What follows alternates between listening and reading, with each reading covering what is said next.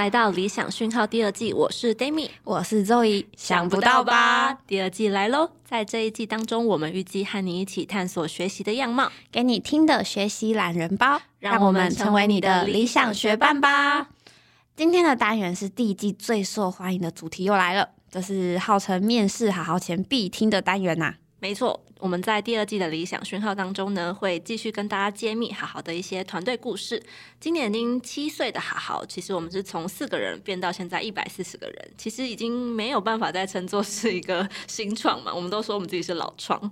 对，那在老创时代里面，有趣的职位名称啊，或是一些特殊的公司文化，还有到底什么是好好气，通通会在这个单元里面告诉大家哦。我来好好上班之后啊，其实觉得最冲击的地方。就是其实大家的科系背景跟所做的职务工作内容其实是差别蛮大的，因为其实还好里面有很多新的工作职称，对对对，它好像没有办法直接对应到某一个科系，对对，不像医学系可能出来当医生。对，但做线上课程目前好像有已经有有在发展了，对对对。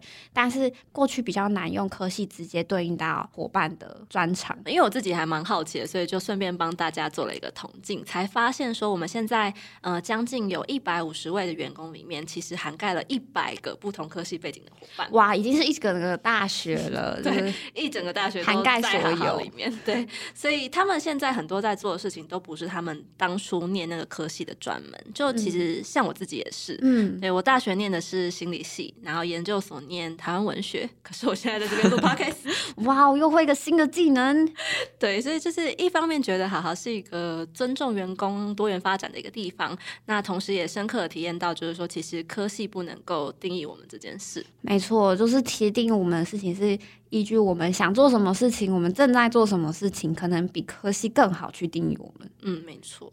那我自己也蛮好奇，作为你大学念的科系，还有研究所念科系，和现在做的工作是有相关的吗？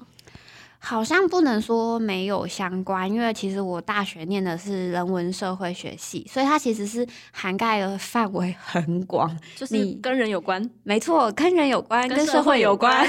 那好像没有什么事情是跟这两个没有相关的。可是其实有很多技能真的是到了工作之后才开始学习的。嗯。对，那你觉得就是像好好，我们有这么多多元人才在这里聚集嘛？你觉得跟这些多元背景的人才一起工作有什么好处，或者是说特别的地方吗？我觉得有时候会被惊艳到，就是你会发现，就是大家的思考逻辑其实。啊，很不一样。我觉得我认识他们好像不太是用他们科系去认识他们，而是从他们的专长去认识他们。哦，我觉得好好好像也有一个自己蛮喜欢的，算是一个活动吗？嗯，对，那个活动好像叫做共学。对对对对对对，就是我们好像可以从那个共学，透过大家的专长来更认识这个人。对，然后我觉得共学很特别之处在于，有时候他的专长或是他分享的内容不一定是他现在工作上面在做的事情，很特别。哎，我们刚。是还没跟大家解释什么是共学，对，还没讲一下共学是什么呢？先跟大家分享一下好的共学机制是什么。我觉得它算是我们内部的一种自主学习的方式。就是大概应该是每个月我们会安排一位呃内部的伙伴来跟大家分享交流。那有的时候可能是一些硬技能，那有的时候有可能是一些有趣的事情。那我自己觉得它是一个让伙伴之间彼此交流的时刻。对，那另外就是说这个共学机制它其实是有名额限制的，所以每一场几乎都会爆满。对，因为受限于场地，然后我们场地的限制大概是十五个人左右，所以为了让大家都有好的就是交流体验，所以才会有限制名额这件事情。但是，就是如果你的手速如果不够快的话，你就只能跟那个月的主题擦身而过。对，好的地方就是会留下录影跟简报档啊，你就是后续可以补上。可是你就没有办法有更进一步的问答或是现场交流的感觉。真的哎，我就自己经历了好几次都抢不到。对，像我之前有很想听一场共学，主题是要分享 SEO 的怎么做内容。对，他真的好难抢，我没抢到，所以后来等看简报。对，那那时候我其实就还蛮好奇。说，哎，这位伙伴的学习背景，因为他其实更常出没在的地方是好好的民营版。我在他看到他在民营版发的文，可能比看到他本人次数还多。民营版版主，对，民营版版主。那他是什么科系的？你要不要猜猜看？今天的主题是讲跨领域嘛，所以他肯定是跨领域的人。他是法律系吗？哎，法律系，嗯，我觉得方向有点对。但不是。哦，对他其实念的是财经系。哦，财经系，对我那时候知道他念的是财经系的时候，整个对不上，因为我觉得不管是迷音 或是 SEO，好像都呃，在我既定印象里面都不是一个学财经的人可能会碰到的事情。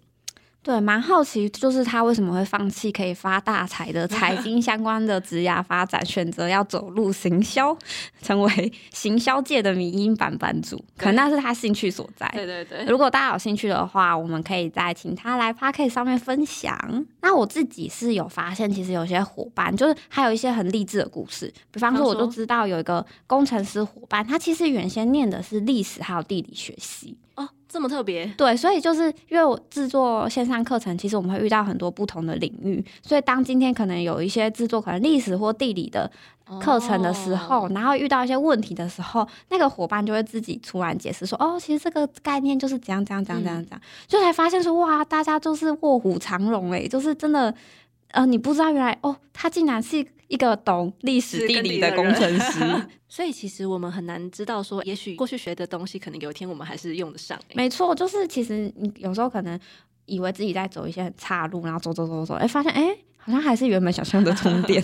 我觉得这是蛮有机会的，就是你学的东西都不会白费。嗯，而且我觉得这件事情好像也蛮容易再好好发生的。对我自己很喜欢共学的一点，就是很像是我们一开始好好之所以创立的原因，就是我们希望有一个可以技能交换的平台。然后其实像这些伙伴，他们可能不是他们有些是可能是工作上的技能，或是有些伙伴像有分享什么奥斯卡电影明星的小道消息啊，有些可能是他的兴趣，对，或是分享一些怎么去品味音乐。我自己很喜欢那一次的共学课程，嗯嗯，对，像这种东西就是都可以让我们。